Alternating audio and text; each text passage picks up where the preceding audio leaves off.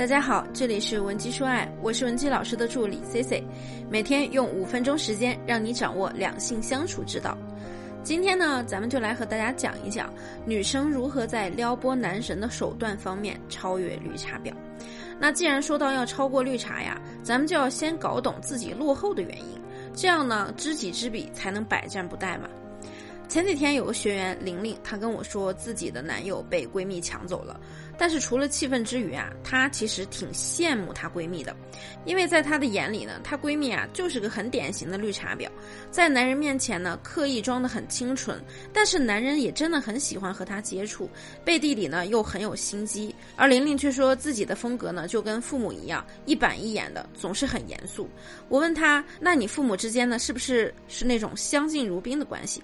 她说，对，虽然相敬如宾，但是一点都不亲密。我觉得呀，我就像他们。的缩影一样，待人接物的风格跟他们特别像。玲玲的话呢，其实道出了一个事实：很多人啊，之所以在恋爱方面拼不过绿茶婊，是因为呢，咱们的父母啊，从小就没有让我们习得如何提供好的情绪价值。有一句话不是叫做“近朱者赤，近墨者黑”吗？其实就是这个道理。在心理学上呀，这种现象呢有一个名称叫做链状效应，它是指人在成长中。相互影响以及环境对人的影响，恋爱能力的养成其实跟我们的成长环境有非常大的关系。首先，你能够清晰的感知到什么是爱，阳光照射你的时候呢，你可以感受到那种温暖和光明。那夏天呢，我们在家里啊，开着空调。盖着棉被吃着大西瓜，你可以感受到那种凉爽感。那同理，咱们如果说从小能够看到父母是怎么互相调侃的，你也可以感受到什么叫有趣。看着你的父亲如何为你的母亲付出，你又可以知道如何鼓励男人更多的付出。那么。相反，如果说你的父母啊一板一眼，两个人平时呢缺少交流，那你可以感知到爱的方式就非常少了。如果说有矛盾的时候，你的父母可能采取的都是一些极端的方式，那你在未来处理感情问题的时候呢，可能也会沿用他们的极端方式来处理。那是不是我们就只能延续父母的相处方式了呢？也未必。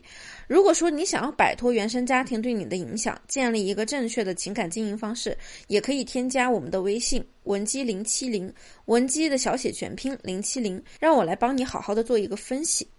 那大家有没有想过啊？如果说父母的感情好，会沟通，那不就是一个活生生的教学案例吗？比如说那些哈佛商学院、长江商学院出来的学生，为什么大家都觉得很牛呢？因为除了他们的老师都是商界精英之外呢，人家用的都是实打实的案例来教学，哪怕哪怕你思考能力差一点，你还可以模仿人家的套路呀。当然了，你也可以找到我们，让我们来手把手的指导你。女生到了二十六岁左右啊，可以说是谈恋爱的黄金年龄。但可能不是说到了这个年龄的女生都有那么丰富的恋爱经验，可能有些人呢恋爱次数还不超过三次，更是不懂得什么所谓的恋爱技巧和套路。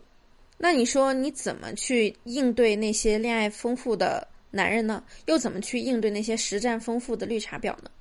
当然啊，这里我们说的谈情说爱呢。站在广义的角度来看的话呢，就不仅仅指谈恋爱一件事儿了，也可以指你们平时跟上司、领导的相处，或者说如何成为领导面前的红人，如何跟公司的大客户把利益绑定的更加紧密等等。因为呢，其实这些关系啊和谈恋爱是很相似的，玩的呢都是沟通技巧和为人处事的智慧。这也就是为什么说那些营销做得好的人啊，他谈起恋爱来也比别人更容易。如果说你缺少了感知，缺少了模仿，那你又哪来的自信去实践呢？一般啊，这样的姑娘呢，她都会往后躲，好不容易鼓起勇气尝试一下呢，可能遇到点挫折，又会败兴而归。我有一个好朋友，他的父亲呢，原来是政府的办公室主任，负责呢上通下达、迎来送往、待人接物方面啊，非常有一套。那这样的父母，他带出来的儿子自然差不到哪儿去。所以啊，我这个朋友他走到哪儿都是人群中的焦点，到哪儿都能吃得开。连我们当年的大学老师去上海要找人办点事，还得麻烦他疏通一下关系。那大学参与社会实践的时候呢，我也才体会到了我和这个朋友的差距。可以说，当时在人际关系和创业方面，我也碰过一鼻子的灰。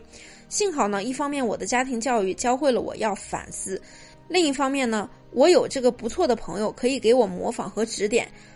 当然也少不了呢。我之后每天都在进行社交心理学方面的学习，逐渐的积少成多。其实呢，我们想要超越所谓的绿茶呀，并不是不可能的。